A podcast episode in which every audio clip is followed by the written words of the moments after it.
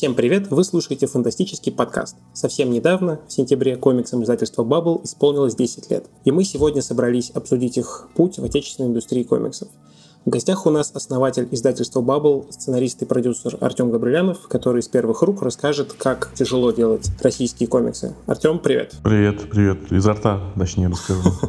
Ну да, все верно. А общаться с ним будут Дмитрий Шепелев. Дмитрий Шепелев, ну ладно, бог с ним, автор мира фантастики, бренд-менеджер издательства XMO по направлению российской фантастики, если уж... Я всегда говорю, что нужно ешки проставлять. Это всему, всему виной то, что буква Ё долгое время время всеми презиралась.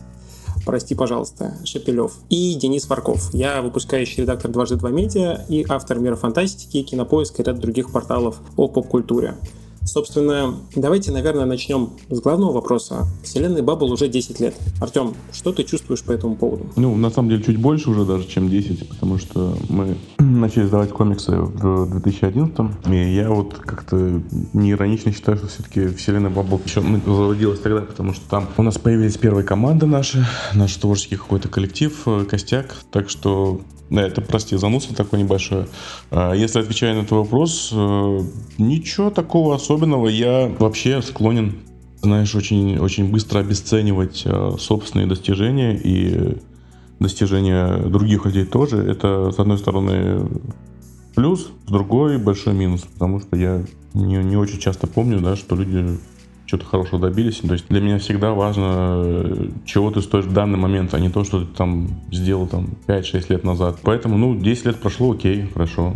Дай бог, еще 10 лет будет так. Ну, то есть у меня нет никаких э, сентиментов по этому поводу, и там шампанское открывать не планирую, и вот как-то просто рабочий момент, что 10 или что 9, что 11, ну, это просто цифра.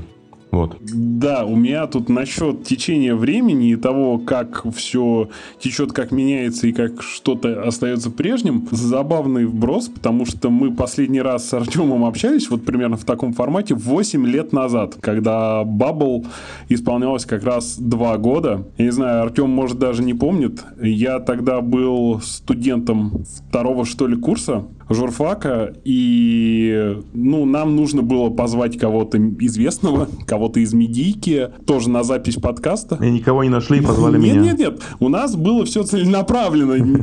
Не надо, не надо. Мы делали типа гиковское радио, гиковский подкаст, и Артем в будний день посреди рабочей недели. А я помню, я помню. Приехал. У нас даже есть запись. У нас есть запись даже в ВКонтакте, это аудио. Черт, но действительно, блин, я помню, тогда мы как раз обсуждали, что вот комиксам Bubble исполнилось уже два года, вот как вы на рынке, как индустрия реагирует и так далее. Я помню, что Артем тогда, когда я его спросил, а будет ли экранизация, он так осторожненько двинул вперед выпуск «Майора Грома» 8 лет назад. Сюр, конечно, сюр. Но 10 лет, черт возьми, это невероятно. На самом деле, и если учесть э, историю российских комиксов, которую мы обсуждали еще тогда, это примерно в 10 раз больше, чем прожили остальные.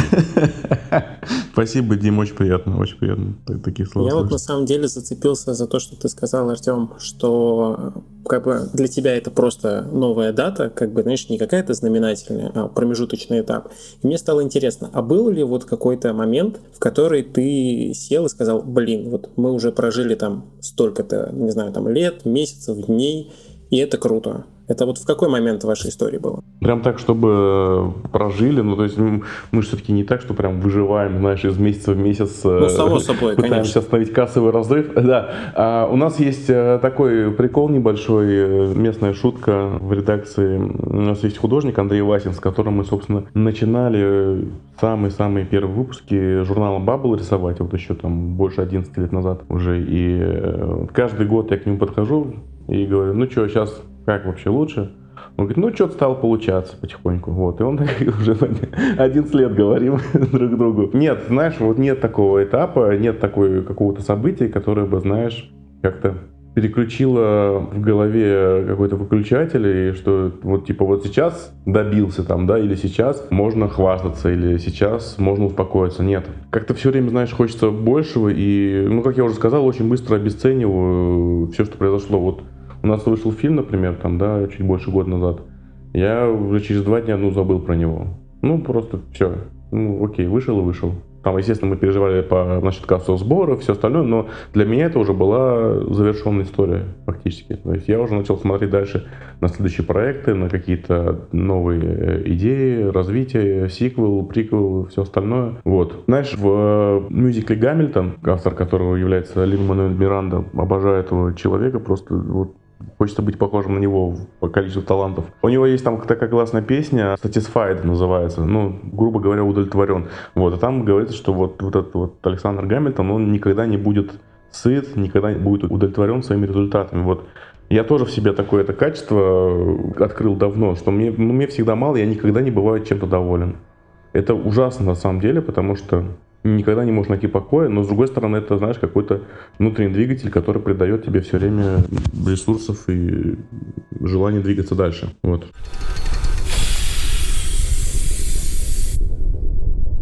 Я вот когда готовился к этому разговору сегодня, я стал вспоминать, а какие у меня есть самые яркие воспоминания, связанные с комиксами Bubble.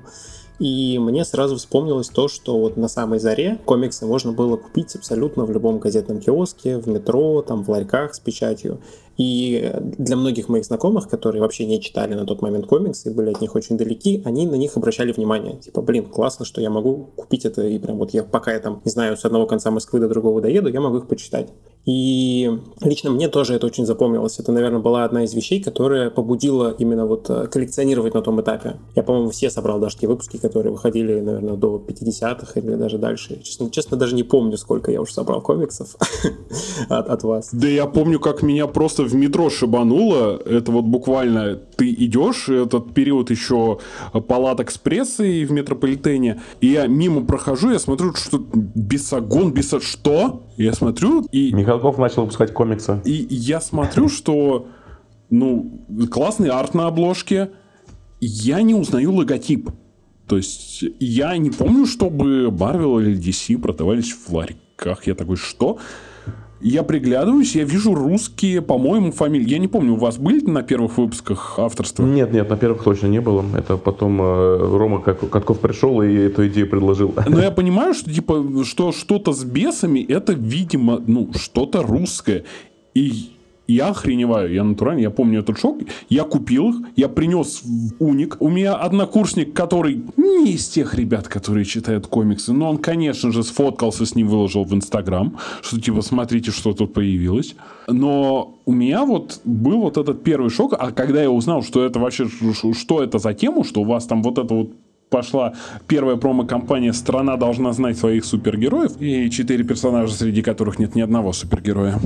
Я помню этот вот кураж, что типа да ладно, да ну неужели, да ну наконец-то что ли. Но да, но все равно вот этот был скепсис э, и страх первых, ну да, первого года, первых двух лет, что это все опять загнется, потому что попыток было на глазах просто разворачивалось, видимо-невидимо, но не заглохло.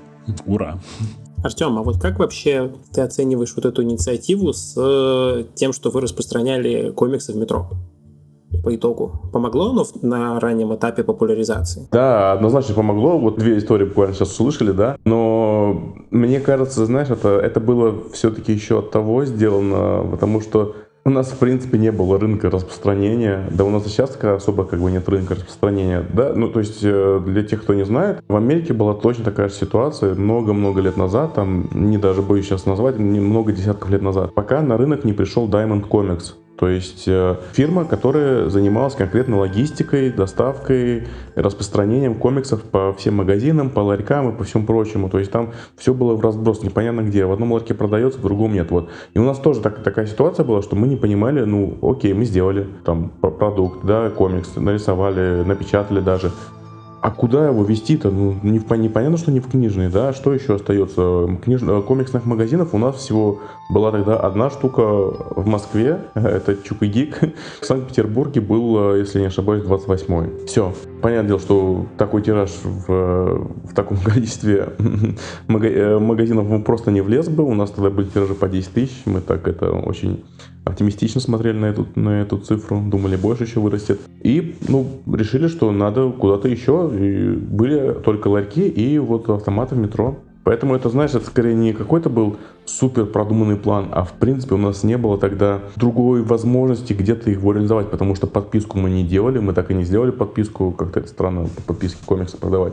Вот, и все, такой вариант был. Потом как-то, естественно, ситуация выправилась, потом появился полноценный сайт, магазин, куча всяких мелких магазинов по всей стране начали развиваться, и я считаю, что мы тоже в это вложили частичку своих сил. Вот, поэтому, да, но на первом этапе, что было, то было. То есть, как бы, мне кажется, сейчас бы было круто опять майора Грома продавать в метро и в ларьках, но видишь, их сейчас нет нигде. Да, они отовсюду пропали. Да, а вот поделись, пожалуйста, если не секрет, вот первые месяцы, вот первые результаты, это было, ой, ну слушайте, ну вроде ничего, вроде нормально, или это был удар под дых и понимание, что надо ждать вот это, надо надеяться, может со временем выправиться, а может ну его все нахрен, конечно. Ты знаешь, первые месяцы мы хорошо продавали тиражи, прямо очень хорошо. Потом, естественно, когда первые выпуски все берут, знаешь, кто-то для коллекции, кто-то хочет изучить, потом кому-то не нравится, что-то еще отваливается потихоньку и тиражи снижаются. Это, в принципе, логично логично для абсолютно всех книжек. Я уверен, что и Гарри Поттера даже у него тиражи первых книжек сильно больше, чем там тиражи последней там седьмой книжки, да, например. Вот, поэтому 7 же книжек, да, я не ошибаюсь? Я да. уже запутался. Сколько Это фильмов 7, 8. Да, 7 книжек. Вот, и я уверен, что у Кубка Огня, у Кубка Огня, у, у Философского Камня гораздо больше тиражи общие, чем у Даров Смерти, например. Вот. Поэтому это абсолютно нормальная история. Ну, естественно, мы это тогда понимали прекрасно. И в какой-то момент просто это стало уже невыгодно, и тиражи не перестали отбиваться, и мы потихоньку ушли из именно вот метро, но остались в лайфках, и потом подключились к магазину комиксов, и Большое спасибо, конечно, всем владельцам магазинов комиксов, которые поверили в то, что это рабочая история, что это может продаваться, что это может работать. И потом уже подключились все большие крупные игроки типа ST, XMO и остальных, ну, как-то вот потихоньку выплыли. Сейчас все вроде более-менее. Я, кстати, задумался, что я помню период, когда уже пропали из метро, но в ларьках все еще появлялись, и там как раз стояли рядом комиксы Bubble и, например, Том и Джерри, которые как раз-таки по подписке распространялись в том числе, помимо э, ларьков. И это было такое очень интересное соседство. Там еще были вот эти вот э, книжки, знаешь, по подписке марвеловские, вот, которые с харды да, были. Да, да, да, да, да. собирать.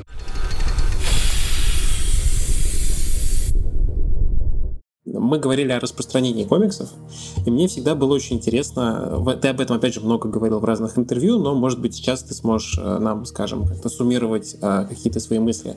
Вот, вы раньше продавали комиксы преимущественно в печатном виде, в том числе синглы, а в какой-то момент вы перешли в цифровые версии, и до сих пор, конечно, вы издаете бумажные сборники, некоторые легенды Баббл издаются в печатными синглами, но как спустя время ты оцениваешь э, реакцию вашей аудитории на переход вот в цифровой формат? Слушай, на самом деле, мне кажется, мы ожидали гораздо большего какого-то негатива, чем получили. Как-то все очень быстро перестроились легко. Ну, было несколько человек, прям реально несколько человек, которые возмущались, что теперь не пособирать сингл, не поколлекционировать. Но в основном э, все прошло очень быстро, легко. Ну, опять же, да, это вот вопрос, который был вначале задан по поводу распространения печатных изданий. То есть книжки, понятно, да, у нас есть четкое понимание, куда идут книжки. Это книжные, это там сети какие-то типа Wildberries, Лабиринт и все остальное. Это магазины комиксов. А с синглами очень странная ситуация. Это вроде и периодика, но это не газета, да, не каждый день. И в какой-то момент мы поняли, что синглы в нашей стране, они не так хорошо идут, как, например, книжки уже готовые. Поэтому мы решили, что электронку будем выпускать синглами, а печатные книжки будут собирать в себя вот все выпуски и идти в нормальной сети распространения, которая у нас, в принципе, налажена по всей стране. Что я к чему спрашиваю? Mm-hmm. Потому что вот в мире, если посмотреть на тот же там Diamond и на другие, с, с цифрой все-таки у многих издательств есть проблемы до сих пор. И несмотря на то, что некоторые издательства, там, например, у Marvel есть серии комиксов, которые выходят только в цифре. Таким образом, они как бы пытаются популяризировать покупку комиксов в цифре. Но это все равно не дает им, как вот они публично признавались не раз, тех же цифр, как при печатных продукции. Mm-hmm. И от этого всегда интересно, вот, то есть у вас это вот как-то сработало, и я сам смотрю, вижу, что люди действительно как бы ждут, покупают выпуски, и потом, соответственно, видимо, покупают сборники, если кто-то какие-то выпуски там не докупил, uh-huh. предпочитает подождать там полгода. Это очень интересно чисто с точки зрения э, как, как кейс, потому что на Западе плохо работает, а у нас начало.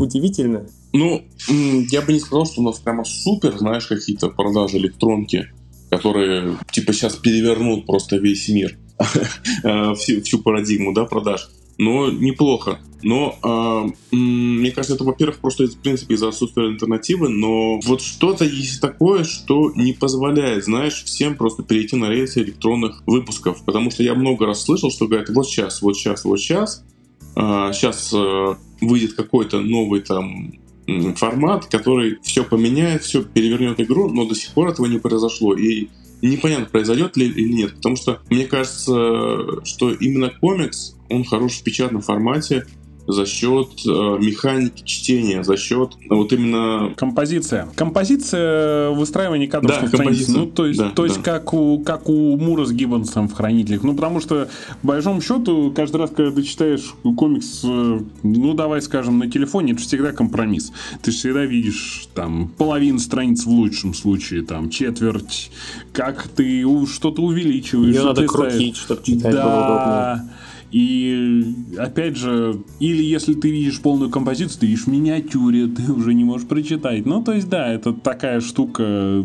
Может быть, со временем, да, как-то адаптируют, может быть, там специально. То есть, как та же DC выпускала вот цифровые комиксы именно сразу квадратными страницами. Вот, но все равно.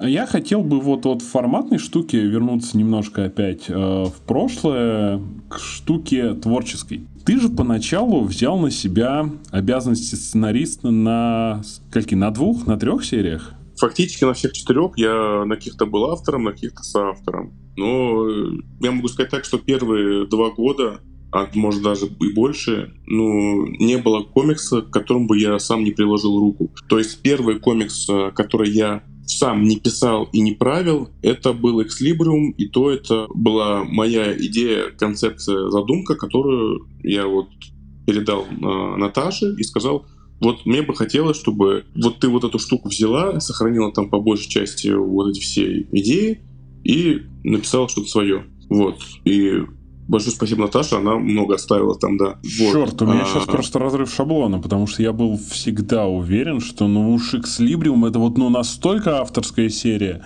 а это тоже ты придумал. Черт. Ну, не хочу хвастаться, но мне, мне хочется как-то это, знаешь, показать первый вариант первой серии Экслибриума, там э, был не красная шапочка, а там был э, комарик и этот, господи, как его, паук, по-моему, да, кровопийца, как там, как там было. Из мухи-цокотухи?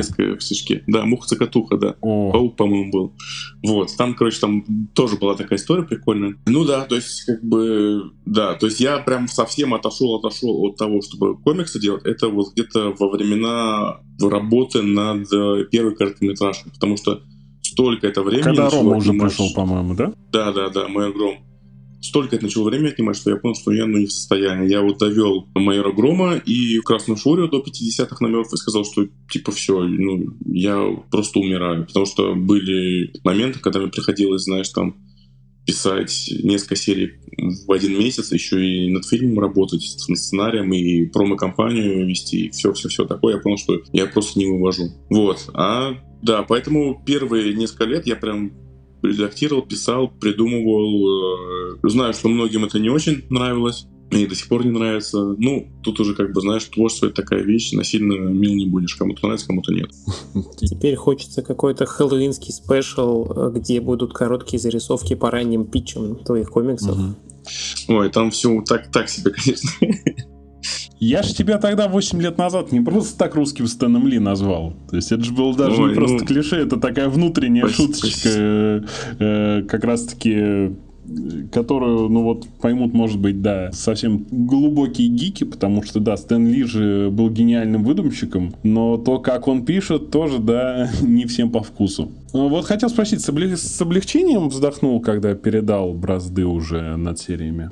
Или вот хочется иногда, иногда вот ходишь, думаешь, там едешь в машине, думаешь, блин, такой сюжет, пропадает. Вот самому сесть написать. Ну, у меня э, периодически есть, да, у меня есть какой-то, знаешь, там стол, в который я пишу какие-то свои идеи, но, к счастью, у меня есть другая ниша, в которой я могу самореализовываться как автор. Э, я очень рад, что ну, мне доверяют. Э, знаешь, это я недавно почувствовал такую вещь, что ну, в нашем авторском каком-то коллективе, наша Writers Room, в котором мы собираемся, там обсуждаем сценарии там, фильмов, сериалов грядущих, я понял, что, ну, нет такого ощущения у меня, что сидят и такие, ну ладно, типа Артем это продюсер и э, гендиректор, поэтому пусть он свои какие-то бредовые идеи пишет, мы потом подправим. Ну, то есть там ощущение, что заходит то, что у меня есть какие-то мысли, идеи, контекст, естественно, это все там правится, редактируется, там мы ругаемся, я говорю, вы идиоты, вы не понимаете, там, ну, ну это рабочий процесс обычный. Но нет такого, знаешь, что вот сидит один какой-то начальник, и все таки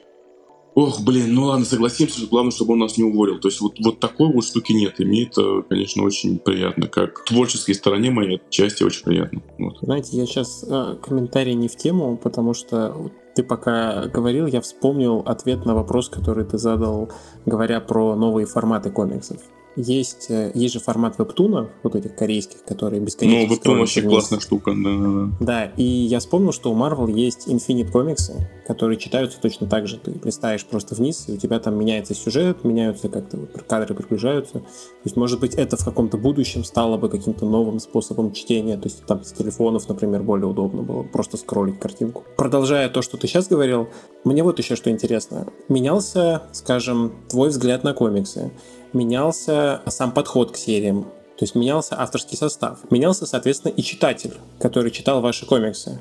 Потому что, э, как мне кажется, что ну, я своими глазами видел вот эту наглядную трансформацию вашей аудитории за прошедшие там 10 лет. И для меня, например, наиболее ярко, как вот эта перемена выглядит на примере, например, комиксов про Нику Чайкину, потому что если сначала, вообще как в принципе выглядел комикс изначально, как вот э, позиционировался, как э, ее рисовали, и как это происходит сейчас в «Союзниках», это как будто вообще совершенно две разные серии, которые даже сложно, ну, то есть если показать человеку, который э, не застал тогда... Но это две разные серии, Денис. Ну, я имею в виду, блин, две, два разных персонажа, которые как будто вообще никак не связаны друг с другом. Я бы сказал, что это два разных жанра в первую очередь. Безусловно, безусловно. Mm-hmm. И вот расскажи вообще о трансформации вашей аудитории, то есть как ты ее оцениваешь и какой вы ее сегодня э, видите? Ох, это очень сложный вопрос. Трансформация аудитории, да, однозначно произошла, но я не считаю, что очень сложно сформулировать так, чтобы никого не обидеть. А, Можно обижать. Можно просто осторожно. Да, давай скажу так, что мы друг друга не заслуживаем, грубо говоря. Не мы аудиторию, не аудитория нас. Э, как-то будет странно звучать, но... Нет-нет, в этом есть зерно, я понимаю. Да, вот э, в последнее время просто какой-то чрезмерный уровень агрессии исходит от э, читателей. И я не понимаю, с чем он связан. То есть, понятное дело, да, что люди читают, у них есть свои ожидания, у них есть э, какие-то требования, но в итоге все это выкручивается таким образом, как будто ну, мы обязаны дать им то, что они требуют, но мы не обязаны. Ну, то есть это, это наше издательство, это наши истории, наши персонажи, и мы делаем так, как считаем нужным, и это уже от этих людей, от читателей зависит, хотят они читать и покупать или нет. А требовать, мне кажется, ну, никто не вправе, потому что это свободный мир, и ну, мы делаем то, что нам нравится в первую очередь, и то, в чем мы уверены. Знаешь, ты прям предвосхитил один из моих вопросов, который э, я себе записывал. Я его, наверное, тогда уж озвучу, раз ты эту тему затронул. Угу. А, расскажи, как вот в редакции вы пришли к поиску баланса в том, чтобы следовать желаниям и запросам аудитории, то есть вот, ну, чего они хотят, там, каких историй больше, про каких персонажей, например, и своим планом по развитию вселенной. Как найти баланс? Да, хороший вопрос. Знаешь, баланс, он, э, он как-то исходит от двух людей в издательстве, у которых совершенно противоположное мнение на этот счет.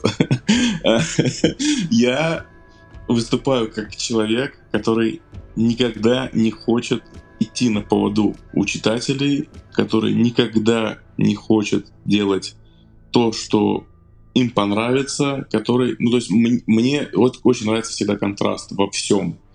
там в работе, в отношениях, в комиксах, ну, во всем, во всем. И то есть, когда вот э, это видно, кстати, по комиксам, когда э, люди вообще не ожидают того, что я там, например, представляю в истории, потому что я помню, один из самых ярких примеров был того, что в кроссовере у нас э, «Время ворона» майор Гром жестко избил э, Кирка, это персонаж э, всеми любимый э, такой преступник, вот, и э, у людей так жестко бомбануло, потому что я знал, что у них бомбанет, и я прям специально это сделал, потому что мне хотелось их спровоцировать на вот такую эмоцию, на агрессию. И я всегда выступаю как человек, который говорит, что мы никогда не должны давать читателям то, чего они хотят. Э, объясню свою позицию, объясню свою философию. Э, я просто считаю, что как только ты начинаешь потыкать людям, которым нравится твое творчество, ну, потыкать в том плане, что делать то, что они от тебя желают, то, что они хотят услышать, увидеть, прочитать,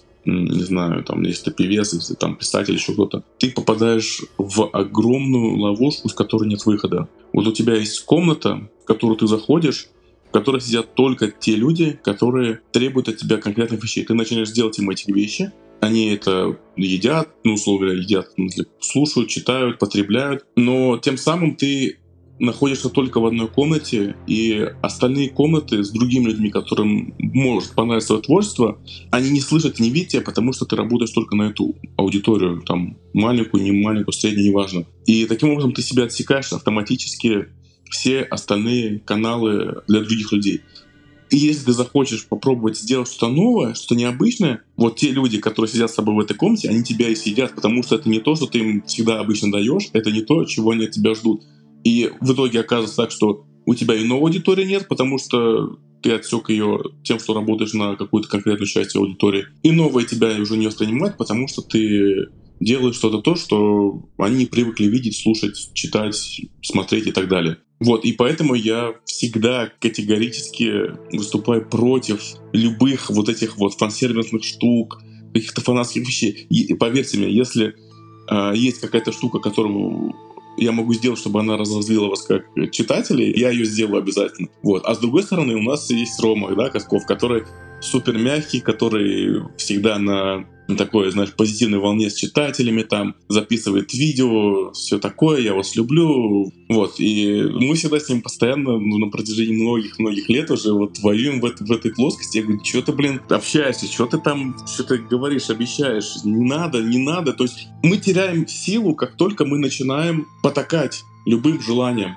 То есть э, для меня это принципиально важно. И я не стесняюсь этого. Это мой осознанный выбор, это мое решение вот, вот так делать. И это так было и в комиксах, так будет и в кино, и, и так далее. И тут все очень просто. Если вам это не нравится, ну, простите, нам это нравится. Мы это делаем не для того, чтобы, условно говоря, почесать ваше какое-то там желание, там, увидеть какой-то пейлинг или еще что-то, или какие-то вещи другие. Мы это делаем для того, чтобы рассказать ту историю, которую мы считаем важной, и поделиться ей с большим количеством людей. Блин, вот. как по-живому резанул на самом деле с этой темой. Я просто видел людей, которые реально себя так замуровывали в этой фанатской любви. Да, я тебе расскажу. Самый, самый, большой, самый большой э, пример — это Женя Баженов.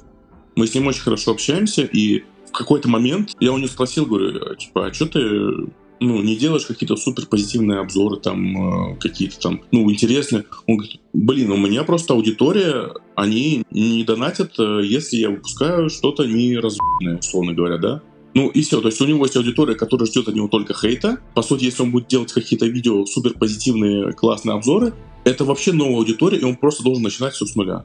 И это такая ловушка, в которую вообще лучше не заходить никогда, не попадаться, это капкан. Это супер комфортно, это супер приятно, когда ты что-то делаешь, а тебе пишут, мы вас любим, ты говоришь, я вас тоже люблю. Нет, слушай, это это опасная теплота, когда ты, например, э, описался на холоде. То есть первые там 2-3 минуты тебе тепло, потом тебе начинает быть жутко Какая холодно. Метафора. Вот, это опасная теплота, в нее лучше не залезать. А, слушай, а вот такой вопрос как раз. А вот бывает такая идея, которую вот пришел, ты вбросил, или кто-то из ребят вбросил, типа вот, короче, мы берем и убиваем к чертовой матери пчелки. Ну все такие, да ну, да нет, да ладно, да может это, может, может просто покалечим. Вот было такое, что вот и все обсуждали, и все поначалу сами охреневают, и потом вы все-таки продавливаете. Вот была ну, да, такая ну, концепция? Да, очень раз такое было. Я, кстати, вот э, я не помню, кто посоветовал конкретно убить Пчелкину конкретно. Я вот уже по тебе не помню. Это, знаешь, я никогда не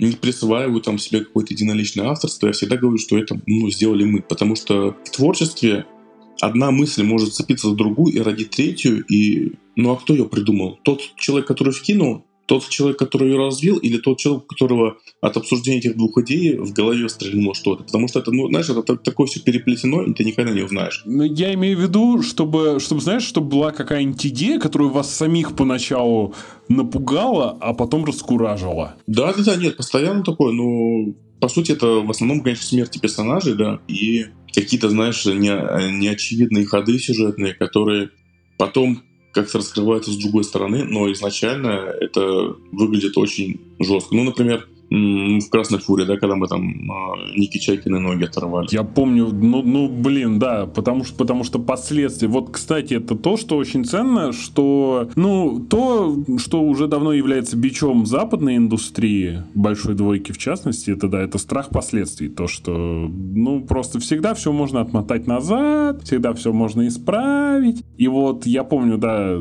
последствия вот финала Красной Фурии, ее вот трансформация в союзников. Я помню, как на одном ресурсе даже вышел материал, где было сказано, что если вы не читали первый выпуск союзников, вы не имеете права рассуждать о русских комиксах. Это, конечно, ну, да, да нет, медом очень полили. Комикс, Наташа большой, молод... большая молодец, а, но я на самом деле в защиту Красной Фурии хочу сказать, что это тоже очень классный комикс. Я вот, э, ну, понятное дело, по какому поводу перечитывал ее, и мне реально там нравится э, юмор, мне нравятся какие-то сюжетные ходы, мне нравятся э, там решения какие-то, да, и, и э, причем комикс очень много трансформировался еще на этапе выхода. То есть сначала это у нас был такой, знаешь, классический комикс 90-х в духе Danger Girl Скотта Кэмпбелла. Потом мы ушли что-то более такое серьезное.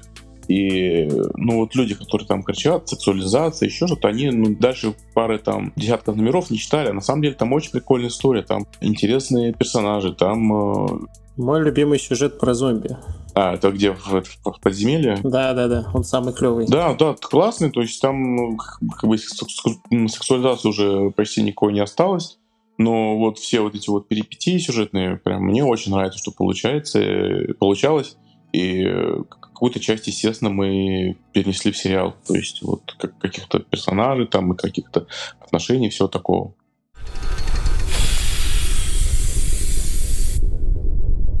Про сериал еще поговорим. Меня вот, по-моему, вот, вот, кстати, по-моему, ни одну серию так не колбасило, как Инока. Вот уж кто, блин, был всем, чем только можно. Я, кстати, тогда, по-моему, уже лет 7, наверное, назад выловил кого-то из ваших ребят после вашей презентации и как-то то ли на кураже, на общем, то ли на что, но чувак очень разоткровенничался касательно того вообще, как, э, как все работает, касательно инока, что правда ли это, что поначалу его реально вел чувак, который ну вот прям, ну не знаю, реконструктор, не реконструктор, но вот который был просто очень погружен в историю, поэтому инок был таким. Потом взялся чувак, фанатеющий от Вархаммера, поэтому инок превратился в Warhammer. Ну вот так это было? Или просто, просто вот эту серию колбасило прям ух? Слушай, но я старался все-таки, как а, один из авторов инока, да, я старался, конечно, держать серию в каком-то одном русле, хоть и, и менялся и сюжет, и все, но понятное дело, что изначально концепция ситуация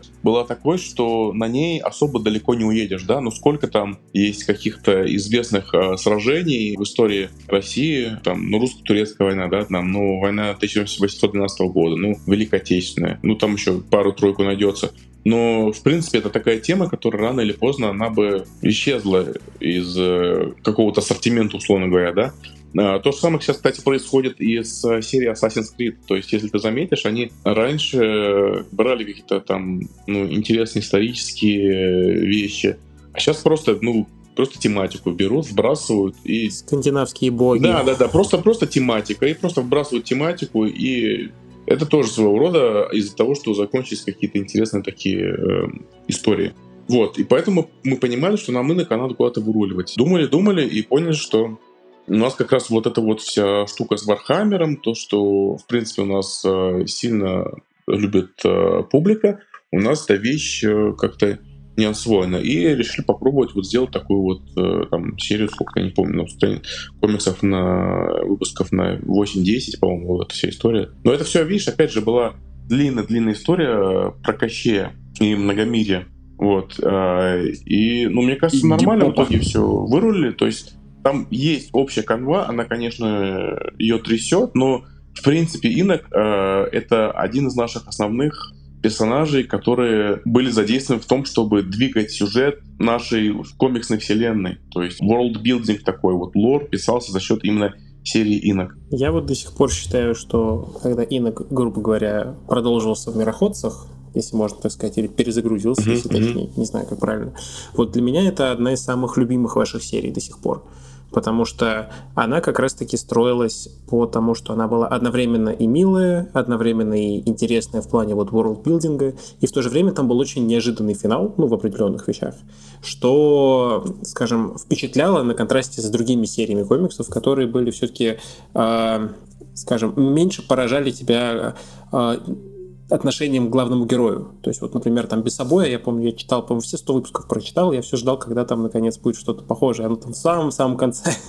А с Иноком это гораздо раньше произошло. И меня это впечатлило, я прям был очень удивлен что решились персонажи вести именно таким образом. Да, И спасибо. Мы вообще, в принципе, старались, если заметишь, мы старались сделать так, чтобы у нас каждый из комиксов, он отвечал за какую-то часть вселенной, за какую-то часть истории ну, мировой. То есть, условно говоря, у нас есть там метеоры — это космос, у нас есть без собой это городское фэнтези, у нас есть Фурия, мы путешествуем там по разным странам, у нас есть Стинах, мы путешествуем по мирам, по временам.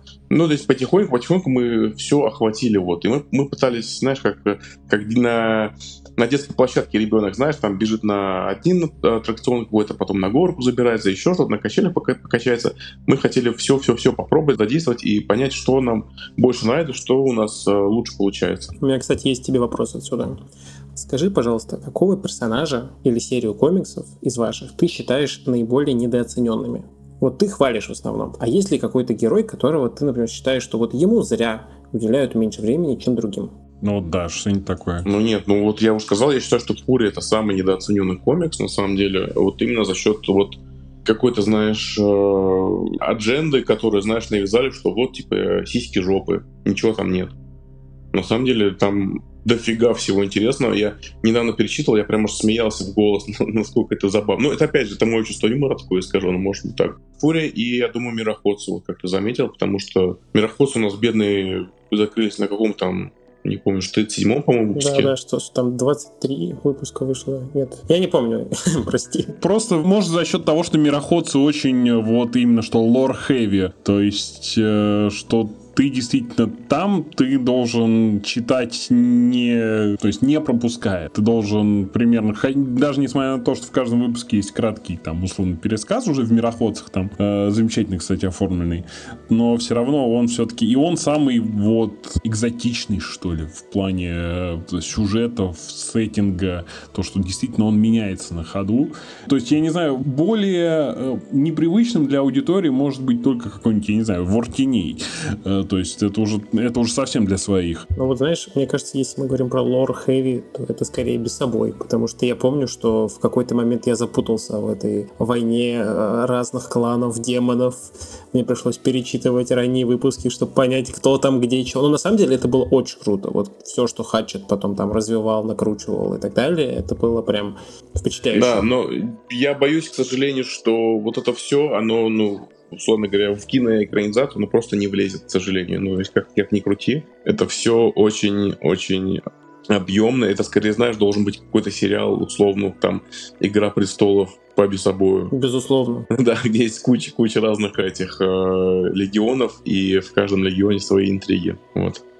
Просто, просто в кино это никак не... Комиксы — это было офигенно.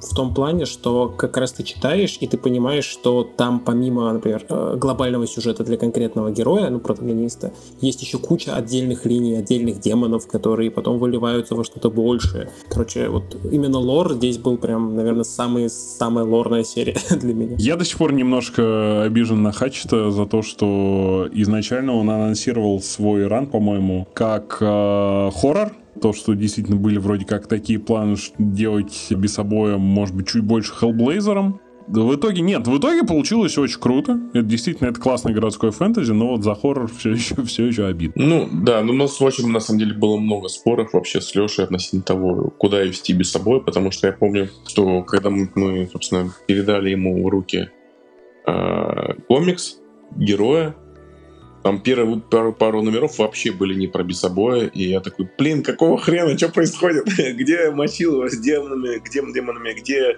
вот эти все крутые экшн-сцены, где какие-то там прикольные сюжетные повороты. А у Леши просто была какая-то своя концепция, которую он планомерно развивал, да. И в конце это естественно, все отыгралось, но вначале я прям помню, что я жестко, жестко бомбил на тему того, что комикс называется «Без собой», а самого «Без собой» там две странички в номере. Ну, зато там были интересные персонажи, которые впоследствии получили... Да-да-да, нет, он все очень круто, все очень круто оформил, круто переосмыслил образ «Без собой», все, но я говорю, первое впечатление было такое, типа, чё, чё, куда ты вообще э, пришел, натоптал у меня дома и все такое, было не очень, конечно, приятно, потом я, ну, как-то свое эго чуть-чуть подумерил и понял, что происходит. У меня, кстати, есть вопрос, который можно из твоего ответа вывести. Вот некоторые персонажи из Бессобоя впоследствии получили свои как бы сольные комиксы в Легендах Баббл, и вы вообще несколько раз расширяли вашу вселенную комиксов через Легенды Баббл. Помню, был этот конкурс «Новые герои Баббл», если правильно помню, как он назывался,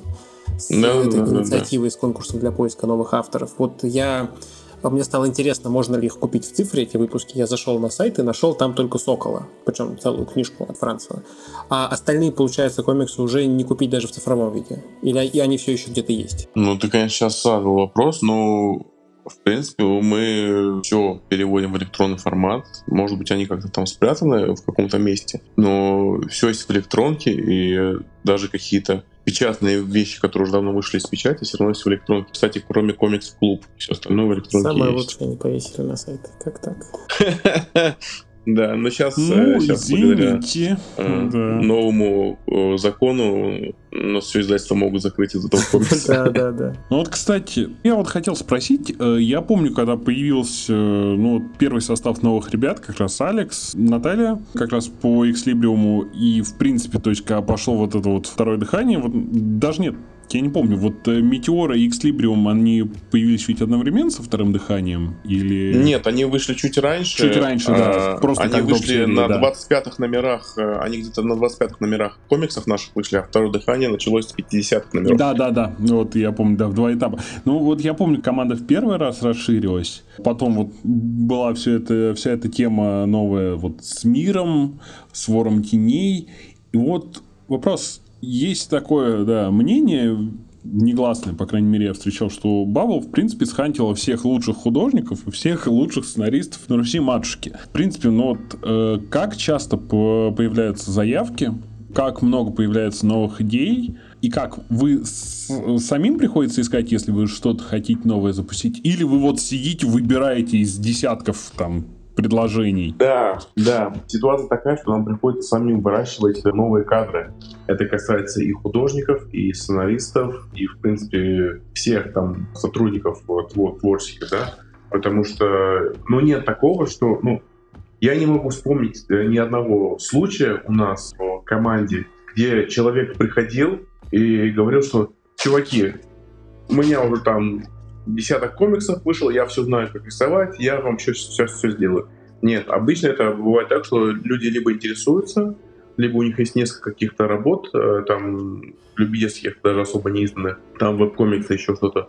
И мы начинаем с ними работать на постоянной основе, и они набивают руку, и мы, ну, как растем и растим одновременно свои собственные кадры. Практически со всеми так было.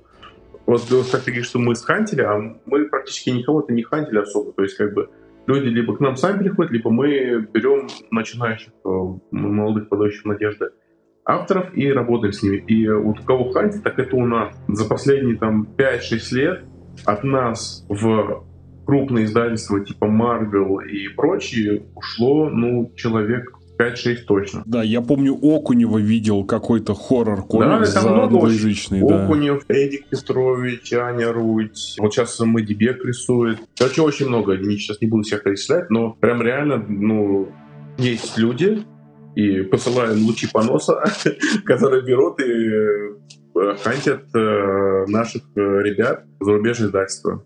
И понятное дело, что мы особо не можем предложить такие же зарплаты, как у Марвела, и естественно, что мы не можем им предложить рисовать там Железного Человека и Человека-паука. Но зато, мне кажется, вы даете больше свободы все-таки в этом плане, потому что... Да-да-да, нет, у нас больше свободы, у нас э, больше творчества, самовыражения, и, в принципе, э, основная наша команда, которая у нас есть, они, ну, горят идеей, и они понимают, что у нас, ну, прям такая крепкая команда. Я не сказал, что семья, что, ну, я не очень вообще, когда, знаешь, говорят, типа, вот, у нас не работа, у нас семья, ну, то есть все-таки у нас не семья, но у нас очень хорошие дружеские отношения со всеми. Я знаю, например, Настя Фокс, Настя Ким, ее кучу раз звали рисовать зарубежное издательство, она говорит, нет, мне по кайфу, мое огромное и все такое, и я очень ей благодарен за то, что мы не прошли путь практически с самого начала. Ой, слушай, а если вот, кстати, ну, за 10 лет наверняка же накопилось, и, может быть, можно уже сказать, а вот есть нелюбимые дети?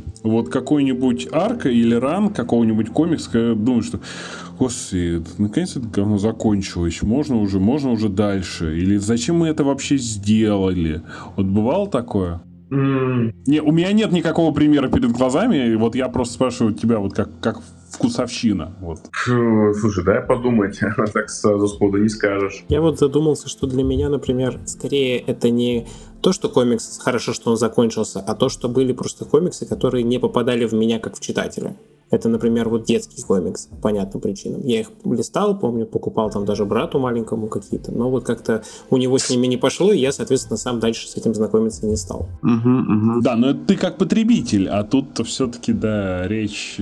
Слушай, да, я сейчас подумал, что есть один комикс, не то, что, типа, это самый нелюбимый, просто мне кажется, это немножко не туда мы свернули, и в какой-то момент мы вырулили. А это комикс «Метеора». В какой-то момент э, Игорь Худаев, э, наш автор, он начал закапываться и писать какие-то, знаешь, огромные там талмуды с какой-то информацией, которые даже не помещались в комикс. Статьи лора, которые в финале там вот эти, да? Да, да, да, да, да, да. Космопедия, вот он прямо начал писать, писать, упихивать, упихивать, и у нас комикс получался не супер лайтовым, веселым, развлекательным, а такой, знаешь, грузиловое, прямо ты читаешь, и в тебя влетает просто какой-то миллиард этой какой-то информации, которую ты вообще не хочешь разбираться. И я говорю, Игорь, ну давай чуть-чуть помягче, чуть-чуть полегче, пожалуйста. Вот, и в какой-то момент Игорь понял, что ну что-то у него не особо получается полегче, попроще, и э, он ушел э, с серии с какого-то момента, и у нас пришла Аня Булатова, и,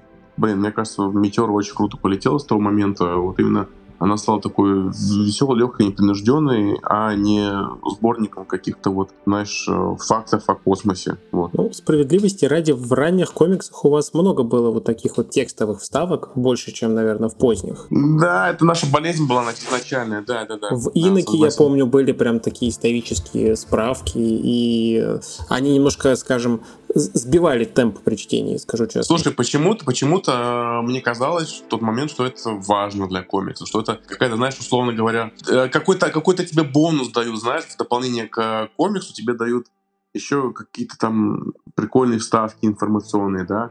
Ну, потом, кстати, у нас это трансформировалось, в принципе, в летопись Инока, и мы стали давать какой-то вот опять world building, лор, вот именно пихать в Инока. И в моей игроме, кстати, были тоже там всякие досье и все такое. Мне почему-то казалось это как э, неопытному тогда автору, что вот это типа вот вам на сдачу еще там какой-то приколюхи. Вот, потом, да, естественно, отошли от этого. Да, но скажи честно, вот 10 лет назад Инок же рождался, может быть, из какого-то неосознанного желания оседлать вот эту вот национальную тему, патриотическую, или как? Или, или реально искренне хотелось сделать про чувака в путешествии во времени? Да нет, вообще нет, нет. Смотри, расскажу, как это все было. Все очень просто. Я сидел в кафе Starlight, и мне пришла идея в голову сделать а, комикс про чувака, который путешествует в во времени и участвуют во всяких сражениях в разных эпохах. Ну, такой, знаешь, попаданец, но наоборот. То есть обычно попаданцы, они, знаешь, они там берут и переворачивают ход боя, или они там супер наслаждаются этим, они там всегда на коне, потому что у них есть понимание стратегии, тактики, они там, ну, есть новые технологии. Но это типичный такой, знаешь, влажная мечта любого там вот этого автора по книгах о попаданцах. А я захотел сделать что-то вообще другое совершенно. Ну, то есть на контрасте, что чувак, которому вообще не хочется там быть, который не хочет э, сражаться, который просто хочет обратно домой в теплое кресло, но не понимает, как ему выбраться. И вот его вот эта вся вот история, она его постепенно закаляет, но он вообще не получает от этого удовольствия. Мы начали раскручивать эту идею с э, Женей Федотовым, и в какой-то момент мы поняли, что человек, который путешествует из э, времени во время, во другое время, он всегда будет вынужден одеваться в другую форму, ну, там, условно говоря, там, военную, не военную, какую-то супергеройскую, условно, да, форму, и мы не сможем зафиксировать какой-то один образ. И потом нам пришла идея в голову, не знаю, возможно, она была не очень хорошей, что единственная вещь, единственная униформа, которая не менялась за много-много лет, это какая-то, знаешь, монашеская там ряса, химна, что-то такое, потому что, в принципе, это не очень модные чуваки, которые, ну, не особо следят за модой, которые не особо сильно меняют, меняются, да, вот, и мы такие, блин, ну, окей, значит, он будет э, инок, значит, он будет путешествовать во времени в одной и той же одежде, чтобы у нас сохранялся какой-то преемственный образ с поколения в поколение, что вот был такой Андрей Радов, был такой Андрей Радов сам дед сто лет назад, был такой Андрей Радов дед 200 лет назад, они все выглядели примерно одинаково, у них все были бороды, у них все были монашеские рясы, вот, вот такое вот что-то. То есть вообще никакого подоплеки не было. То есть утилитарный подход. Да, да, да. Это же прекрасно, это же прекрасно. Слушай, еще... Ну это же никому не объяснишь, понимаешь, ну, а да. все говорят, типа, вам проплатил РПЦ, вам проплатил Кремль, там какое-то да. министерство... Да, да, да, да. Вот, совершенно, совершенно другая интенция, но на выходе как бы все Сколько выходил свое. Инок, столько я помню эти разговоры, это было очень весело. Даже когда Инок уже стал вот таким вот э, а-ля Warhammer 40 тысяч, все равно шли эти беседы. Ну да, ну вот как бы и вот, вот я думаю, благодаря этому мы, если будем делать там фильм или комикс про вот, сериал про Инока, мы не будем, скорее всего, брать Инок, мы всего, возьмем там либо мироход, либо что такое, чтобы избежать вот этих всех наших дополнительных э, склок и сплетен.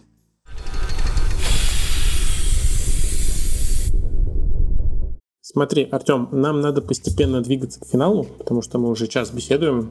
И очень хочется задать тебе несколько вопросов, вот таких достаточно, скажем, э, широких, чтобы ты уже ответил в своем, в своем темпе. А, первый вопрос, наверное, такой вот. Расскажи, пожалуйста, как бы ты мог охарактеризовать вот ваш текущий курс Bubble? Вот как сейчас вы выпускаете комиксы, к чему вы движетесь. То есть я откровенно скажу, что я немножечко притормозил с чтением всех актуальных серий на моменте, когда закончился, где-то прошло 20 выпусков после времени Ворона, я немножко потерялся, времени стало меньше, и я стал читать уже выборочно какие-то серии. Я, например, до сих пор «Мир» все выпуски прочел, потому что мне очень понравился концепт. И там вот э, мне нравятся ваши экспериментальные штуки, типа «Майора Грома», там 1939 и так далее.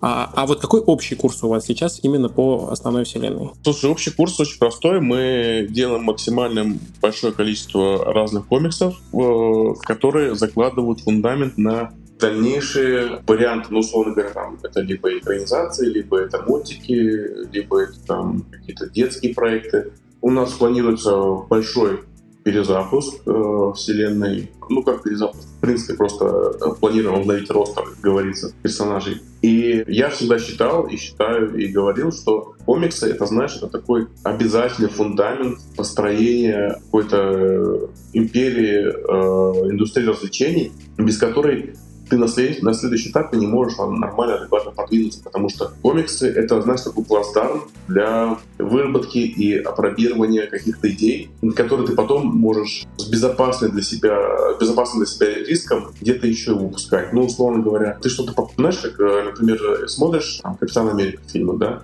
ну, там, «Зимний солдат», и я как читал читатель большинства комиксов э, про Капитана Америку, я понимаю, что вот они из э, рана Майкла Бендиса взяли, Брайана Бендиса взяли а, один э, кусок, здесь другое, здесь изменил солдата, что потихоньку, знаешь, по частям взяли что-то и скомпилировали в один фильм. Получилась очень насыщенная, прикольная история. То есть, и мы тоже так стремимся делать, что у нас есть много-много всего. Естественно, не все это шедеврально, не все это гениально, но самое важное — это работать и не останавливаться.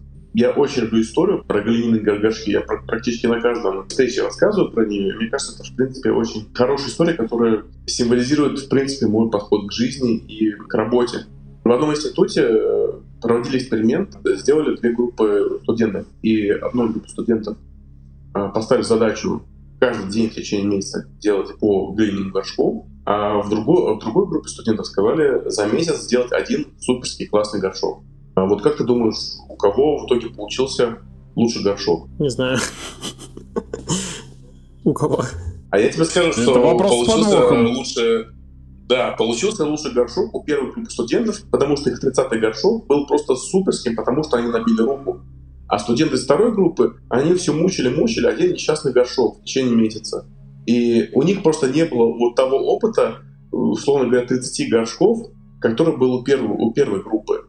И э, я тоже придерживаюсь такой концепции, что нужно делать максимально много. Не важно, что оно будет не идеально, не важно, что оно будет с какими-то углами, скосами, еще что-то. Следующая твоя работа будет лучше, следующая еще лучше, и лучше, и лучше, и лучше.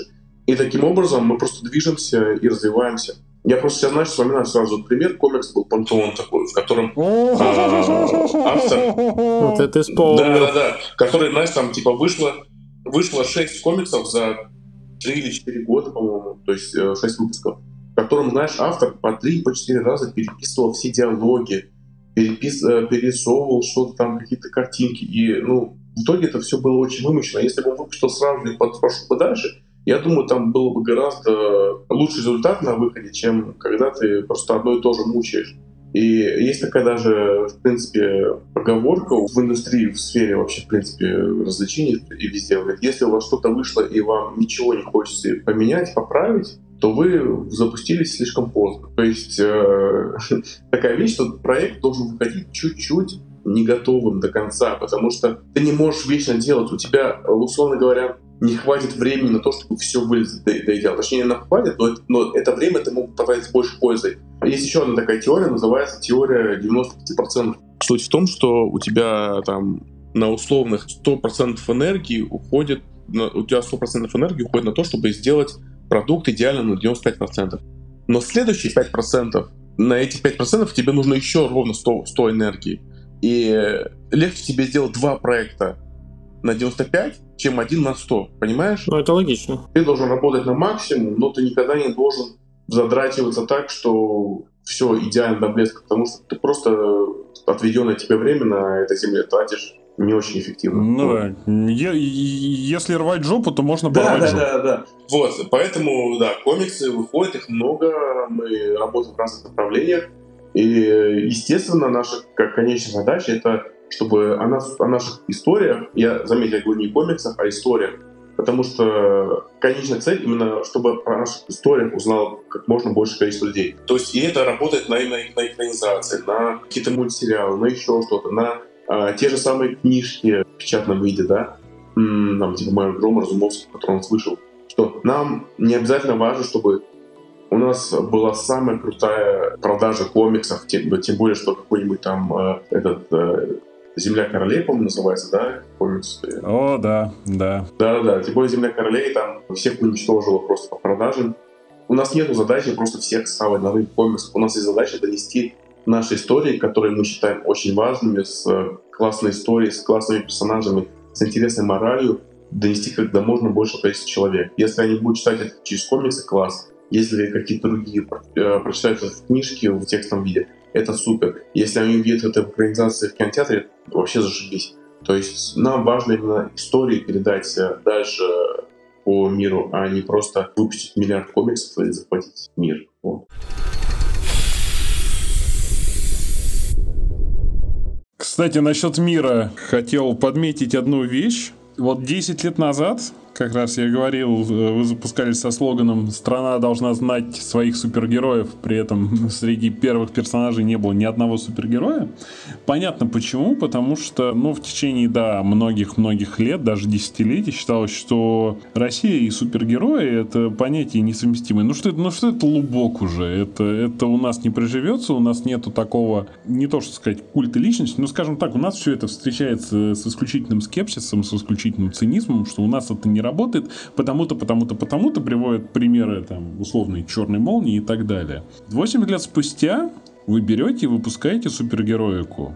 Как раз-таки мир. Угу. И эта вещь настолько парадоксально тонко сделана, она настолько ловит как раз-таки вот этот дух времени, и это вот если, что это единственный вообще возможный вариант существования супергероики в России, реально. Ну, И там пока при этом это, по-моему, ваше самое, по-моему, ваше самое. Я не целиком прочел, честно, но, по-моему, это ваша самая смелая серия. Ну да, и там вообще, в принципе, антивоенный номер это вообще что-то с чем-то, мне кажется, вот каждый должен прочитать его. Ну, в смысле, антивоенный с антивоенным посылом. И э, это да, это очень круто, э, классная серия. Но она, причем, она, она же сделана как, знаешь, э, ну, в смысле, по визуалу она сделана как супергероика 80-х, там, условно, да, вот эти все спандексы, там, плащи, но именно наполнение какое-то вот э, моральной, текстовой э, история сама, она супер современная, и это очень круто. И мы, естественно, будем дальше это развивать и пробовать другие всякие подходы к супергероике, но не в традиционном ключе для супергероики, потому что мы, к сожалению, пропустили э, этап, когда мы могли делать конструкцию супергероики. Мы находимся сейчас либо на деконструкции супергероики, либо на реконструкции супергероики. Для нас этап конструкции супергероики, то, что было в 70-х, 80-х, в 90-х, э, в американских комиксах, у нас он уже этот этап безвозвратно ушел, потому что люди, которые читают комиксы и там, например, смотрят кино, они все прошарены, и они видят, что уже такая тематика не заходит, и э, нужно что-то новое, и развивать эту, эту штуку. Например, вот сейчас вышел там «Черный Адам», и я там жутко поливался, потому что этот фильм, ну, типа, он очень сильно морально устарел. Это супергеройка в 15-летней, 15 давности, в ее понимании. И мы не хотим такое делать. И э, поэтому, да, мы ищем новые ходы, в которые можно вплести супергеройку, но иначе. Ну, я тут даже имел в виду скорее, э, ну вот, не то чтобы прям конкретно про супергеройку, я скорее про то, что вы умудрились, вот 10 лет назад вы от этой задачки тактично слились, потому что она считалась невыполнимой, но за 10 лет вы эту невыполнимую задачку каким-то образом решили. Да, ну при- придумали, придумали, перезабрали, но вот я и говорю, да, что и вот сейчас мы будем, э, естественно, стараться с новыми персонажами, с новыми комиксами, мы тоже будем э, заходить в эти воды и будем делать это очень аккуратно, потому что, ну да, легко скатиться вот, знаешь, вот в такую пафосную какую-то фигню. Вот, нам но это очень не хочется, мы очень не любим пафос. Будем следить.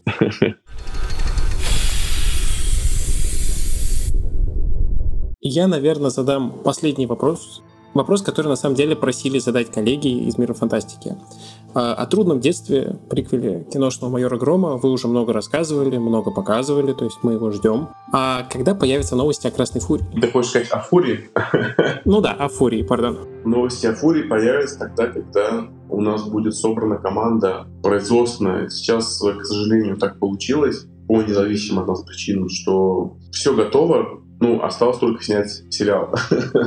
Не знаю, как объяснить. Нет пока, знаешь, э, готовой команды, нет э, человека, которому бы мы могли доверить снять сериал, чтобы это было очень круто и запоминающееся, чтобы это не было просто проходным сериалом. Потому что мы вложили в него много сил, идей, и денег в него будет много вложено. И поэтому нам очень важно, чтобы сериал был очень э, хорошим, но не, только с визуальной точки зрения, а еще и с драматической, потому что там очень классная драматическая линия, актерская, и там много есть много чего играть, и классным актером.